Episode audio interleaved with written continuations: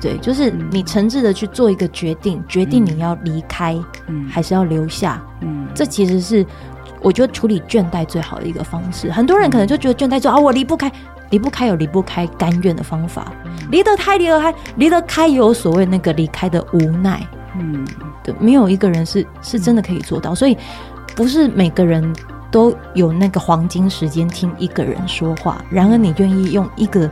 时间听这个人讲讲故事，有这样的交流，这对我来说已经是很珍贵的事了。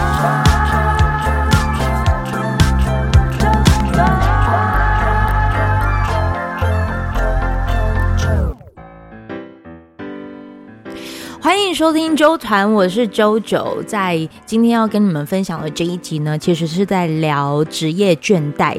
那这个的主题呢，是阿啾在之前啊、有就是因着亲子天下的邀约，就去上了他们的 podcast 的节目。这主题是家庭经理人，是萧彤文、彤文姐的访问。它里头啊，其实是在聊，嗯，阿啾可能就是转折这个过程当中的心路历程。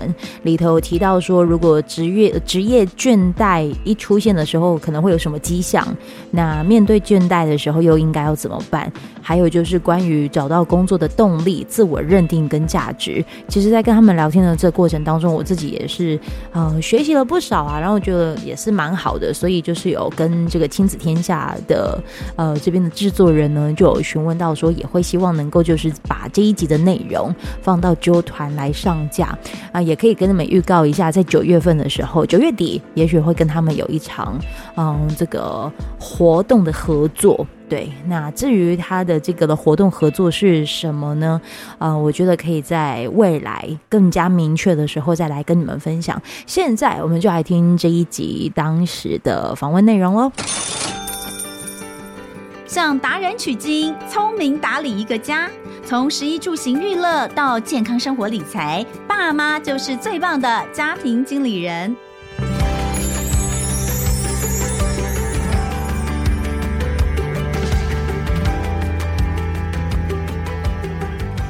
大家好，欢迎收听《亲子天下家庭经理人》，我是主持人肖彤文。哇哦！今天我们要来聊聊比较深层的事情。哎，你看啊，我们家庭经理人就说嘛，家庭呢，你就要把它当做一个企业一样要经营。所以每一位呢，你现在正在收听节目的，不管你是这个家里面的男主人、女主人哦，呃，或者是你是其他角色，你基本上就是一个经营者的角色。所以我们这个节目每次都在聊，怎么样可以让家人更健康，怎么样可以让呃家里面的理财更有效率。或者是说，怎么样可以把家务打理得更好？但是今天我们要聊聊，就是你有没有好好的照顾你自己啊？我相信我们的听众这个族群其实是比较特别的，因为我们都算是一个。卡在中间不上不下的时间，我们可能还没有到，就是已经可以享受退休人生。虽然，呃，现在有一个说法，就是你在五十岁的时候，你就要开始准备你的退休生活了哦。但我相信，大部分的家庭，尤其现在大家都晚婚哦。你在五十岁的时候，你小孩才几岁啊？你敢想退休吗？根本不敢嘛，对不对？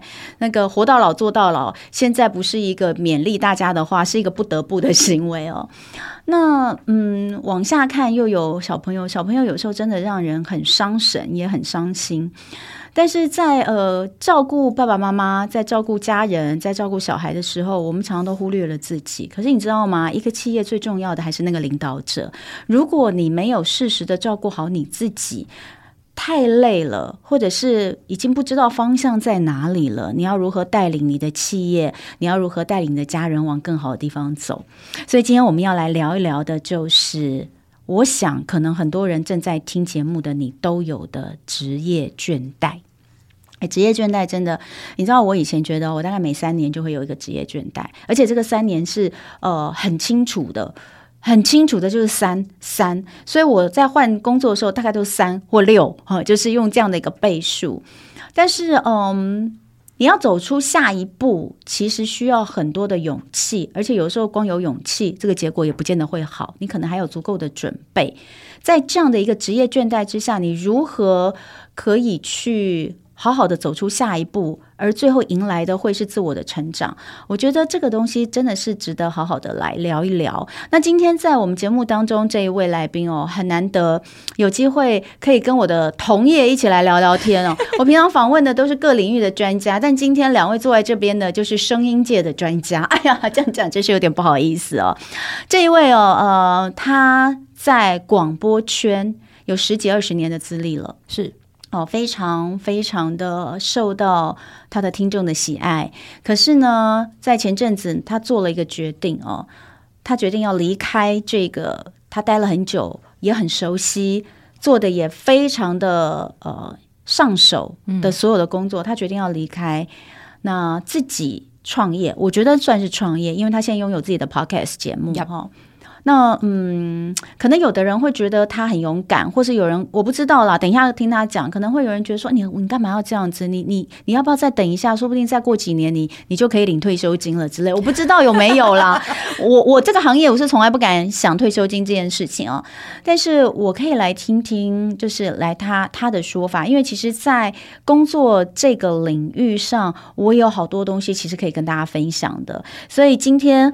呃，我们要来聊聊天的，来聊聊职业倦怠，聊聊自我成长的，就是 DJ JoJo 桑，让我们欢迎 JoJo。嗨，童文姐好，很开心能够就是。带着纠团，然后来到就是童文姐的这个节目当中。嗯，哎，纠团，纠团到底什么意思？跟大家解释一下。我叫 JoJo，对。然后纠团的话呢，是啾是我个人，对。那团是我的听众，嗯。所以我想要跟着我的听众，就是随着我的这个 podcast 节目，看能就是遇到谁，嗯。就像是我带着节目，没有想到就是跟亲子天下遇见了，嗯。然后或者是透过这个节目，原本我可能就是在原本体制内的电台是没有。机会坐在这边跟姐一起聊天的，嗯，这对我来说是很珍贵的事情。哇，好，我们就来讲讲，舅舅，你的第一份工作就是广播主持人吗？对。而且我就你你你从学校毕业第一份工作就是广播？哎，不是学校毕业，嗯，是我在十六岁的时候我就在电台了。实习，呃，攻读。攻读都，而且是要自己就是拿着那个履历，就是去电台做面试的那一种。哎，可是你比我小很多，我刚刚有有稍微那个聊一下，他比我小十岁，因为我大学毕业的第一份工作就是在飞碟电台当记者，因为那时候飞碟电台刚开台，民国八十五年，所以我是大学毕业，我就在这里当。记者，那做了三年的广播记者之后呢，我就转到呃电视圈，然后就在电视圈待了十七年，嗯、所以我的呃新闻工作是二十年的时间。好、嗯。哦，那呃，所以我刚问了一下，他跟我差十岁，请问你那时候工读生还有要用盘带吗？我那个时候用录音带。啊，已经没有盘带这种东西，所以你没有看过那个圆圆的，我有，你知道那个东西吗？我知道那个，你知道很大的两个盘段，然后要我知道你还要拿着那一个的，就是那个袋子这样子 牵。上去，啊，对对对对，按 play 键，然后它会有两卷的，哎呀，时代的眼泪在这里呢，再次的让听众朋友们来感受。哎呀，我跟你讲，真的，每一个领域、每一个专业都有这种时代跟时代的划分。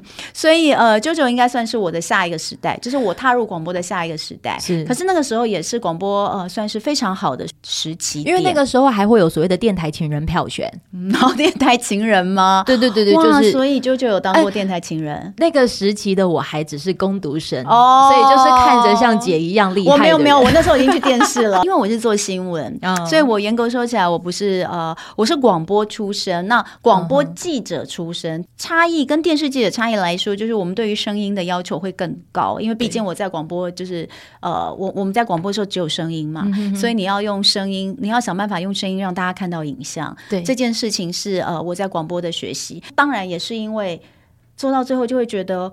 我我我好想，我觉得我怎么样的描述，我都只能让大家用想象的。我好希望让很多、嗯、很多东西是，其实你只要让他看一秒画面，你什么都不用讲的。是，所以我一直就觉得我还是要去电视，所以后来就展开那个路。嗯、你在广播从十六岁对，然后一直到三十六岁，今年三十六岁。对不起，我讲出了你的年龄，可以做，对我来说其实是很骄傲的事情。好，然后呃。等于是整整二十年的时间，包括前面攻读嘛，对，对对。后来就进入到呃电台，可能做节目吗？呃，我前面的十年的时间，因为我年纪比较小的关系，所以一切都是先从攻读开始，于、嗯、是都是半工半读的情况之下，就已经就是在电台里面做比较完全都是幕后的工作，嗯、所以姐那时候想到的那些各种盘带啊，嗯、还是要侧录啊，嗯、那些东西其实都是有做过。嗯、那直到在呃二十四、二十五岁的时候，我就又到了下一家电台，那个时候刚好就是有一个机会。就是可以让我有机会主持电台节目，嗯，对，但是电台节目是另外一个部分啦，嗯、就是他那个时候是应征的是节目气编，嗯，对对对，所以我其实主要都是以幕后为主，嗯、那只是因为真的是前面的那个十年的淬炼，以、嗯、以至于让我跳到下一个电台的时候，嗯、我可以在第一个月的时候就先主持假日节目了，嗯，然后再过了一年之后就主持周一到周五早上七点到九点的带状节目，嗯、因为那个时段对我来说。说其实是对很多人应该都是资讯量爆炸的情况之下，嗯、对于一个新人来讲，去主持到那个时段对我来说是不容易的事情。嗯，其实是真的哦，因为大家知道吗？在呃，在电台里面，嗯，广播电台或电视台都一样哦。嗯，嗯，你会觉得说，呃，应该这样讲，每一个进入到广播电台工作的年轻人，他其实都希望有一天能够拥有一个自己的时段啦。但是能够真的拥有一个自己的时段的人，其实并没有很多。我我必须要这样讲，就并没有很多，因为比如说，好，你看像我，因因为呃，JoJo 他们所在的这个呃电台，它比较是属于音乐性的节目，对，流行音乐电台。那像我在的这个这种电台，我们比较像综合性的电台，我们其实有大量的谈话性的节目，所以我真心才佩服你，你的脑袋里面要话讲不停吗？话讲不停就算了，还要言之有物，这对我来说其实是很需要练功的，因为我们能做的就是可能把你们这些言之有物的东西后制成单元，哦、后制成就是 一个区块一个区块的专案，哦、这可能是我们能够协调跟制作的方式。嗯，对，所以其实从你们身上，我反而就是可以又再学到又更多。但但真的就是呃不同的，应该说是真的不同的领域哦。哦哦但是我要讲的就是说，JoJo 其实很不容易，因为他从一个热爱热爱广播，你应该小时候就很爱听广播。我国小三年级就好喜欢听。哎、欸，我跟你讲，我也是哎、欸。你知道我小的时候，嗯、我就不要再讲我我听的是什么电台，因为你知道我回我重新回到那个飞碟电台主持节目，我跟大家讲说，我对广播的热爱是从我小学开始。然后我小学时候晚上都躲在棉被里面听一个电台，他们半夜都会有点歌的时间，我都会听。然后呢，我们电台的年轻人没有人知道那个电台是什么电台，你要不要写下来？来，小本本写一下。来，好，我等一下写给你。然后，呃，应该是说我们其实就是小的时候一定都非常喜欢广播，然后就进入到。是但是你知道，在以前，哦、我说是以前，以前的时候，呃，我们在我们那个时候，如果今天我很热爱广播。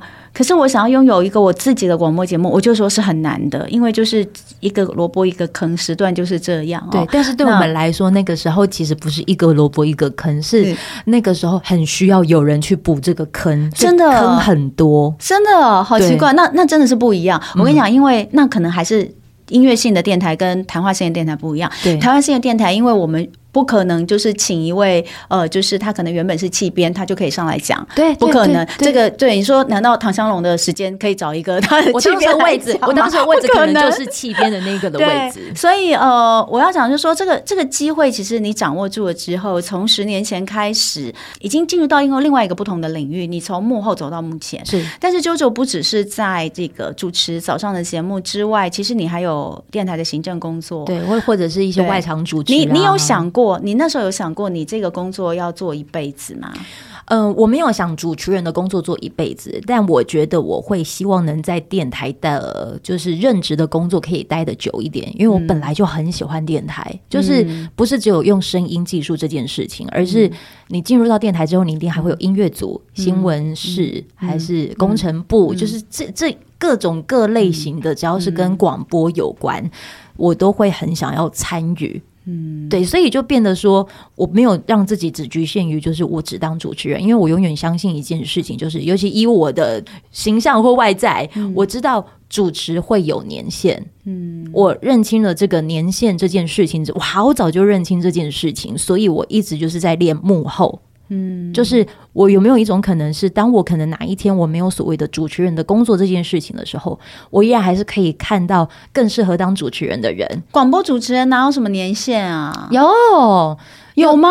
我自己认识。不是，我现在突然想起我们电台的那些人的年纪。对，我对大哥大姐们不敬。对，可可是可是你要想哦，就是好，也许这些大哥大姐们依然还是可以，就是使用着他的知识去传播他的想法，但然而他终究还是会就只限缩在这个地方。嗯、我们也许七年级生能够做的就是我们。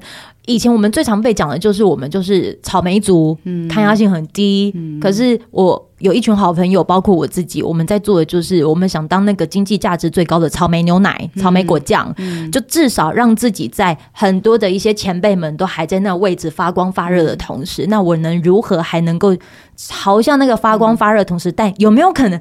这样讲有点机车，嗯，管理他们，嗯，或者是呃，就是管理到这个的制度当中去靠近你喜欢的事情，嗯，这对我来说是。广播的另外一条路，或者是你喜欢的事情的另外一条路。可是你都有想到，就像你刚刚说，你没有想说你要当主持人一辈子哦，嗯、但是你想要一直在电台工作，但是这个工作的项目可能不太一样。对、嗯，可是你离开了耶，哎，但是我又觉得我好像很靠近。那你告诉我为什么你要离开？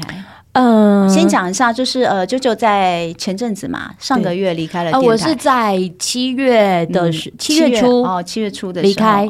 然后在，我觉得真正让我离开，当然就是可能内部的环境啊等等，你会让你觉得好像自己使不上力，力不从心，无能为力。嗯，那又或者是你觉得你的资源已经自己内内在本身开始在内耗，嗯，又加上你可能能做的事情就是。嗯，能学到的、能拿走的已经越来越少了，嗯、好像还没有办法再开展，嗯、就是你还能发挥的可能性。而、嗯、加上说，可能我觉得那个时候内心已经开始慢慢有生理压力存在。嗯、那个生理压力的意思就是，我主持到一半的时候，我觉得我头会晕、会晃，然后但事后就是跟朋友聊的时候，好像那个已经是成为你的不自觉的那个心理压力。所以你大概。因为我们刚刚讲就是职业倦怠，哦、我有跟大家聊，就是说你在一个哦，这个当然每个人不一样啦。嗯，因为我自己个人是一个呃。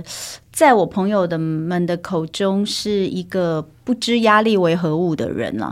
因为呃，我们做 daily news，我们是做第一线的新闻工作。从以前呃跑新闻啊，我我可能我可以一天除了睡觉以外的时间，通通都在跑新闻。然后睡觉时间没有很长，这样子，我是这样工作。所以我会说，三年有一个倦怠，对我来说我很明确，三年六年会会是这样子。你自己呢？我两年，你两年就会有倦怠。所以你告诉我，你其实。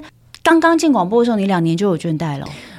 两，因为你一定就是有梦幻泡泡啊！你到了一个很喜欢的地方，嗯、然后你发现就是见山不是山的时候，嗯嗯、你当然内心就会一定有一些各种的矛盾跟冲突啊。嗯、可是我觉得我可以跟就是童文姐分享的是。我曾经有看过，就是一段话，就是 JYP，就是那个韩国的那个，知道，对对，嗯、那个 JYP 朴真勇，就是那个那一位，他就是曾经有讲过一段话，就是他有提到职业倦怠这件事情。嗯，你当了主持人之后，好，你觉得你已经有那个梦想了，那又然后呢？嗯，对，就是好，你你抓住了这个机会，你站到了那个位置了，然后呢？嗯、对，在三十岁以前，我们可能谈的都是我想要当谁，我想要当谁。可是我觉得三十岁之后要谈的是，你当上这个人之后，你还能做些什么？嗯，对，就是，嗯，所以他的那一段话就有点影响到我。就当我职业倦怠的时候，我就会觉得我不想要只是困在这个地方，因为我发现累的时候，我会很多事情我都看不见。嗯，对，能做的事情都看不见，所以我就开始在想的是，我如果既然还在这个位置，那我还能在。再给点什么，但那个给不是发自内心给，而是他们是使用着你这个人，能够为他在服务些什么。嗯、你有了这服务，纵使对方不会谢谢你，或者是纵使对方可能因着你一句话，广播有魔力的地方就是你可能分享了你的生活，而他们可能是在不经意的情况中听到因为你的故事，而他刚好也在那个低潮里的时候，他被照顾到了。他也在适当的时间回应你，告诉说你的这个低潮的故事，他感同身受。那个时刻，你就会觉得又好像为自己找到下一步还可以继续走的动力。嗯，呃，职业倦怠，我相信每一个人都一定会碰到。那，嗯，你自己觉得比较严重的职业倦怠，大概是从什么时候开始？然后你你是从什么时候发现？你有什么样的感受？除了你刚刚有讲说，哎，你会昏，嗯、那那个你会晕，其实有一点，有也许现在的医生的说法都是，哦，你可能某种程度上的自律神经失调。哦，真的哦，呃，通常都是这样，就是可能你的压力，哦、但你这个压力不见得是真正的压力，或者是呃，就像你，你可能觉得你、嗯、你不想再继续在这样的工作上，其实也会带来一些这样子的。的感受，那你自己是什么时候感觉到真正的嗯，觉得我有点倦了，我有点想要做点改变，然后到你真的改变做了决定，嗯、又是多长的时间？我可以讲两个时期，嗯，然后我觉得倦怠是一部分是源自于因为你没有在这个你在做的事情找到成就感，嗯。少了成就感，自然就会倦怠。嗯，第一个的倦怠时期是在二零一五年的时候。嗯，因为说真的，我一直都在热爱的工作里面，嗯，所以能够让你倦怠的，有可能就只是你可能在这当中是不是有受到了什么样子的伤害？对，所以二零一五年那个时候，可能就因为了发生了一些事情，于是我可能是被指定是在节目当中不能。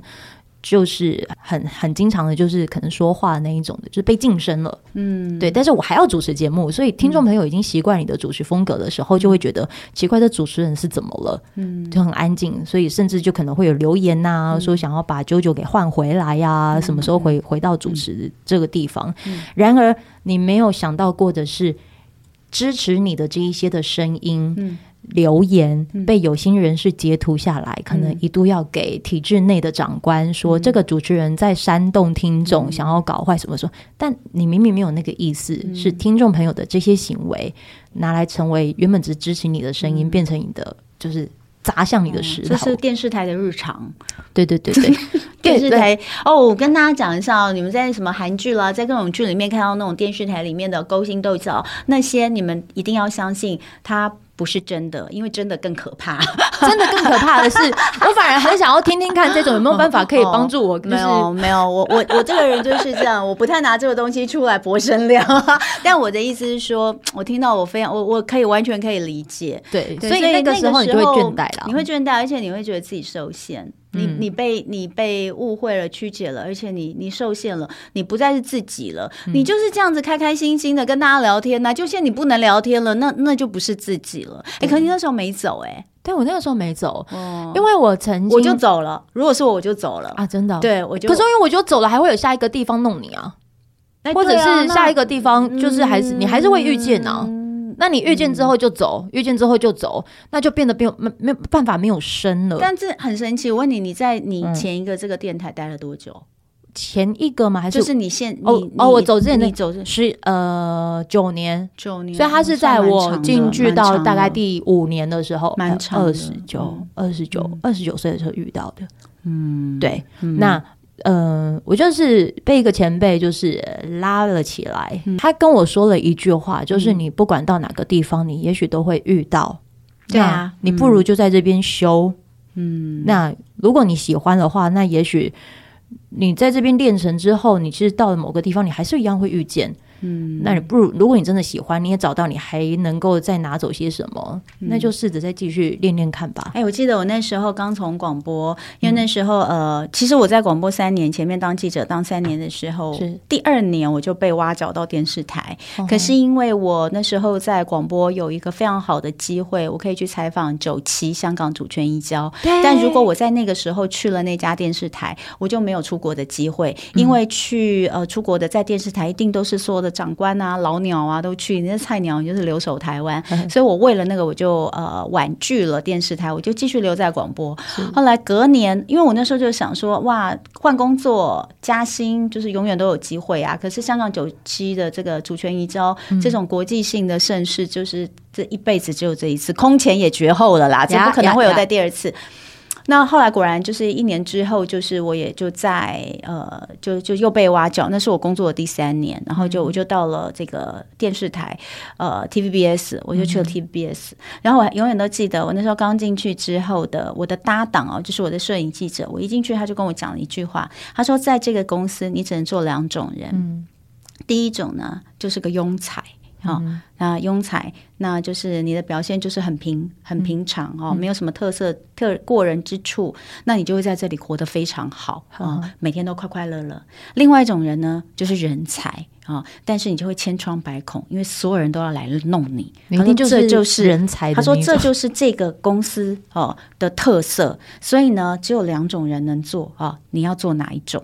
我大概想了十秒钟之后，我就说。我要当人才，他说好，那就准准备被弄吧。哎，果然不到三个月就被弄得很惨，但是我无所谓，因为我后来就呃，因为我后来又又被挖角了哈，哦、但是也无所谓，就我在那边我也没有感受到什么样的被弄，然后我也觉得我就是做做，我想把自己做得很好，所以刚刚你讲的那个东西，在任何职场上都一样，对，适用于任何职场。当然，你是要当一个人才，还是要当一个庸才？所以你刚刚说在那个时间点，你的前辈跟你讲，就说你到哪里。都会其实是一样的，嗯，对啊，只是要不要在那个时候的离开？我觉得每一个职业的转换，其实都是最重要的是，你不能带着情绪走。像我刚刚前面说，哎，嗯，我就可能就走了，但是我走的时候，我通常都是知道我有选择，我留下来也是因为我想要选择有没有可能在里面还可以，就是在做到我想要做到的位置。对我，嗯，因为这样子，我觉得还有其他可能性，于是我就决定。我留下来，但我要如何就是到我真正想要的那个位置去照顾我想照顾的人？嗯，对，就完全是一个大姐头个性。你什么星座啊？哎，摩羯啊，怎么那么不像啊？可能某些地方像，对不对？嗯，有可能是因为我是长女个性，某个事情的那对于事情的执着点很像，对不对？对，当然也有可能是跟原生家庭有关，因为你的生活是比较匮乏的，嗯、你可能必须要靠你自己的，就是立爱无责，你要有做，你才可以有一点点。而且加上，其实我们我是属于那一种，就是不管是可能我外在给人家的形象，或者是各种风格什么，我们可能都要比别人努力五到六倍，才能够拥有别人的日常。嗯，一定会有这些人。是必须要这样子做，嗯、所以我我只能告诉自己，如果我可能是必须要比别人还要五努力五到六倍，我才能拿到那些，那没关系，我拼一点，因为我还我就我还年轻。嗯，可是如果你意识到，就是你已经没有那样子的体力让你消耗的时候，嗯、他就必须要转了。那像你呃，刚刚讲到第一个。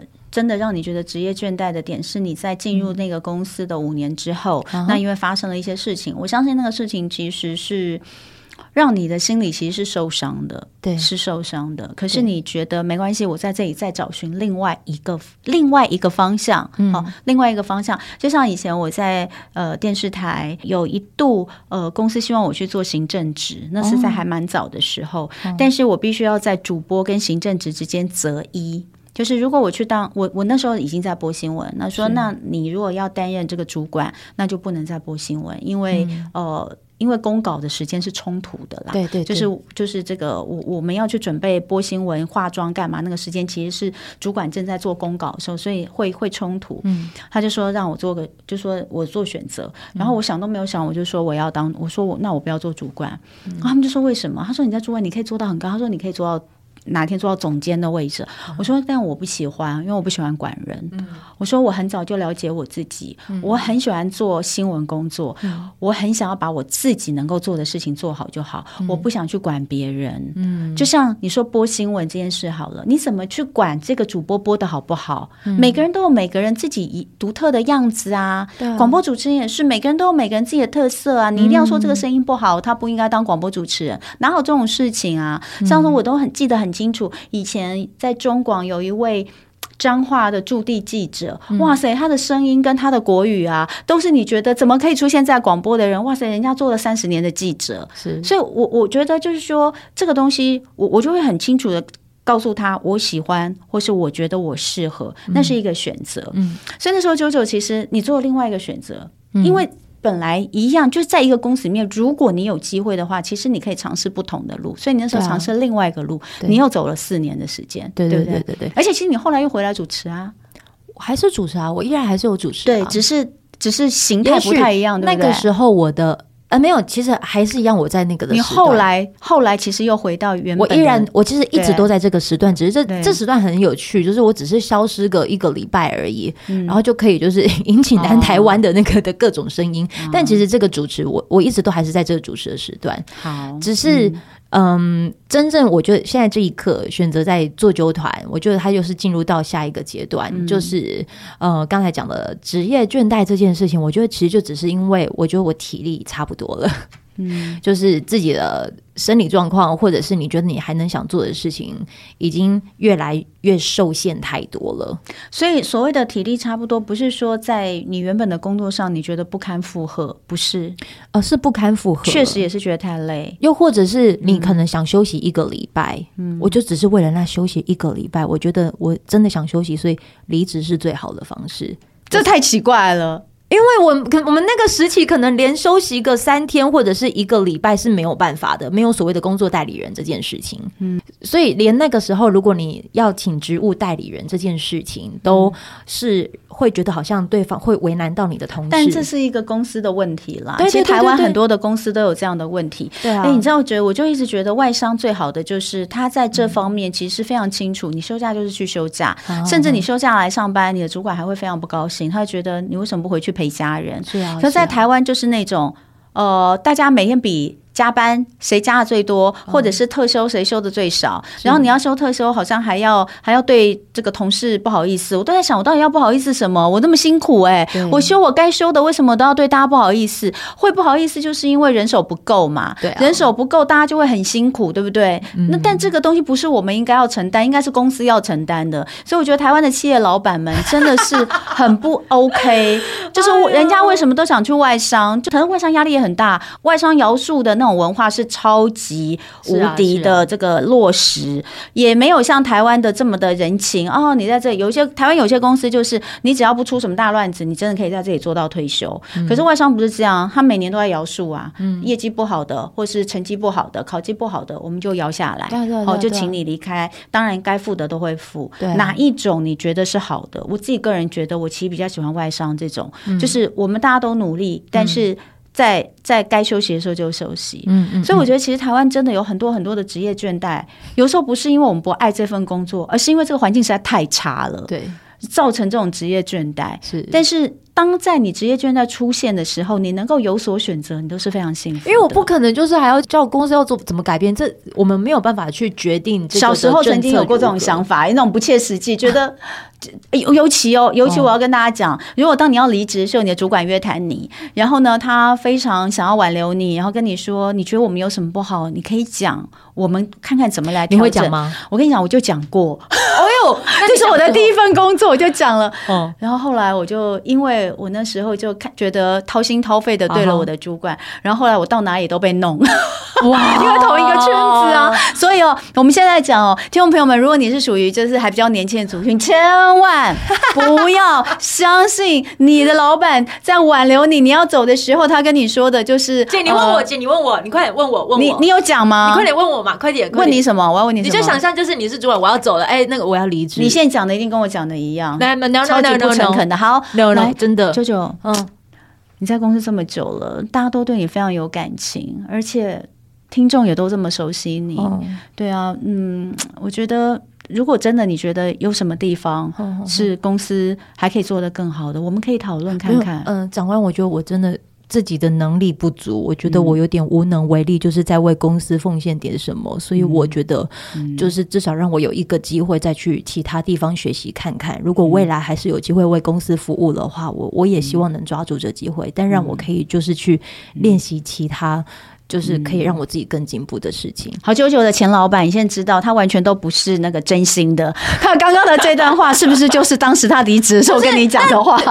哎，我连连连这些题，因为我说真的，就是当你已经看到问题所在了，嗯、你你提其实也没有办法再多多改变些什么。嗯，到最后只是自己是伤啊。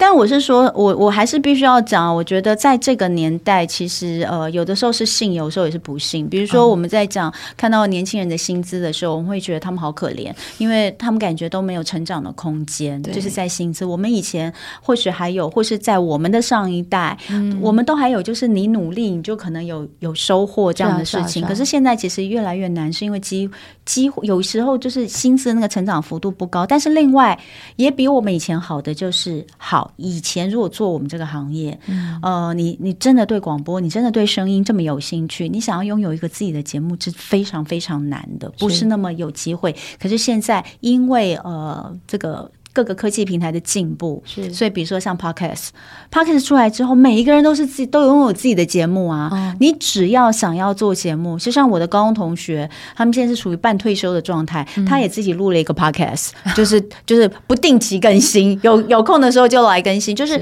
他把它当做一个兴趣，但也是自己属于自己的一个节目。嗯、那 JoJo 在这个时间点真的想要离开，但是你并不是。真正的要休息，因为有些休息人可能就是像日剧的长假一样，嗯、哦，我就真的休息。我人生当中就当我自己放了一个长假，我没有本钱休息。嗯，对，有些人可能有本钱休息是源自于他有后路，嗯、我是没有后路，嗯、所以我必须要就是思考着我的下一步是什么。嗯、就是所以你刚才倦怠、倦怠、倦怠，我总觉得倦怠他可能真的是。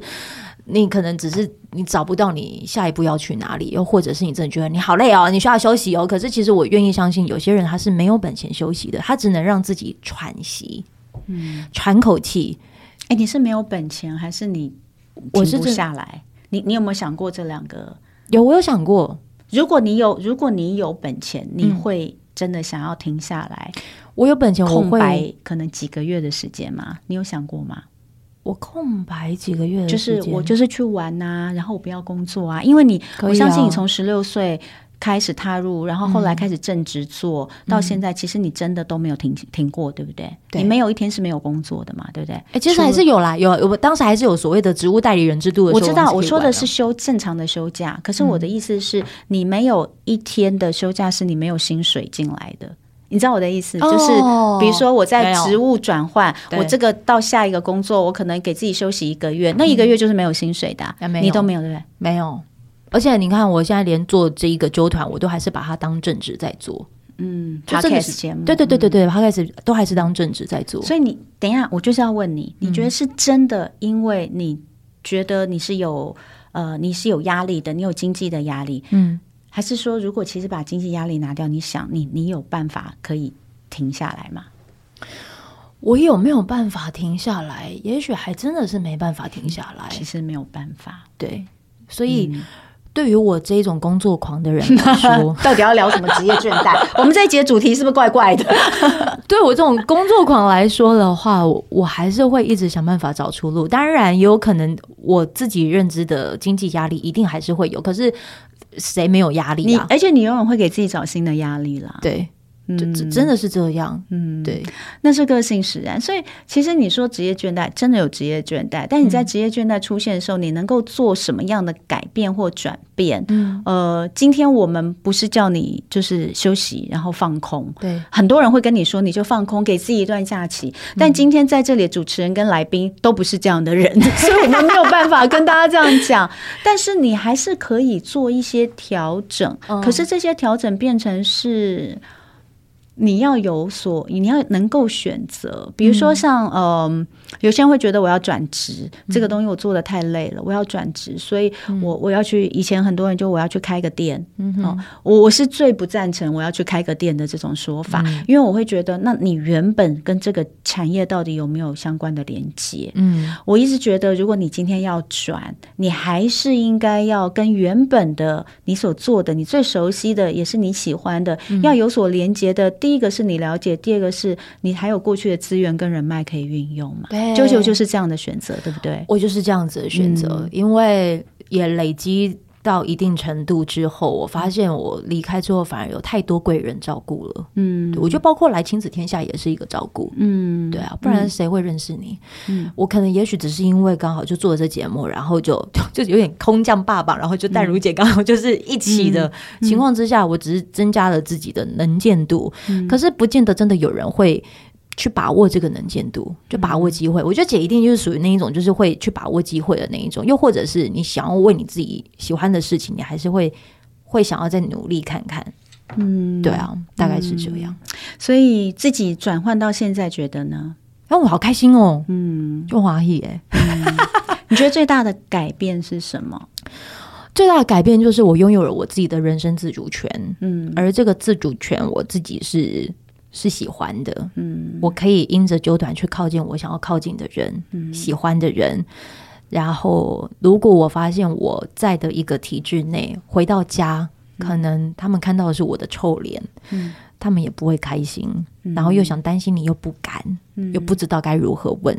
对你，你你也会有累的时候嘛？回家，你老公受你气，你也不希望；孩子受你气，你就会觉得我自己怎么会是个那么不 OK 的的家长？你也不会希望让自己这样。所以我，我我觉得能做的就是我我让我自己快乐，我快乐之后，家人才会放心。嗯，如果你在这东西你没有快乐的话，我我这快乐也可能就是只是我的附加价值，但是终究还是要回归到生活啊。嗯，对啊。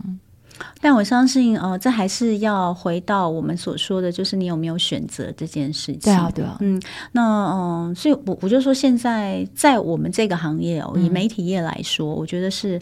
还算很幸运的，主要是因为现在有太多太多的不同的呃平台，嗯、或是不同的呃这个载具，其实是可以让大家有所发挥。跟以前只有这电视啦，而且只有几台的状况之下来比，我们现在可以发挥的实在太多了。太多了。那但是呃，我想不管我们听众朋友是不是在这个领域，但是在你自己的领域跟你自己的专业上。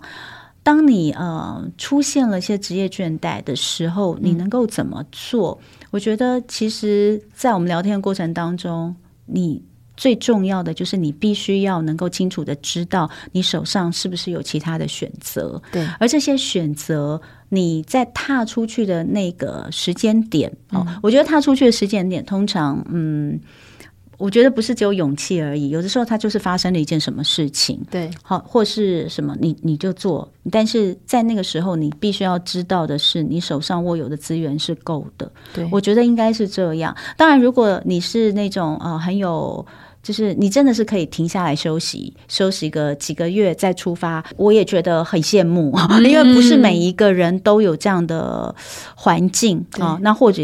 个性也不同，就像我现在啊，嗯、我是真的可以停下来休息，可我就停不下来。哦、嗯，为什么？因为这牵扯到自我价值的问题啊。啊，就是，是哦，因为因为停下来，我会觉得说，哎，那我我我在干嘛？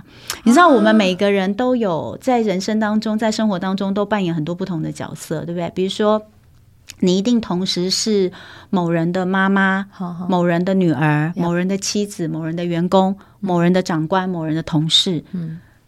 可是，你有没有用你自己的名字，在你的生活当中，嗯，呃，让你知道你自己是谁，嗯，而不只是某人的什么人，嗯。我有的时候觉得，做我自己喜欢的工作的时候，我是知道我自己是谁，而且就是我肖同文三个字，我我不是谁的谁，嗯，我觉得那个是工作的一个很大的动力。如果说你在你的工作上面能够一直拥有这一份，就只属于我，嗯。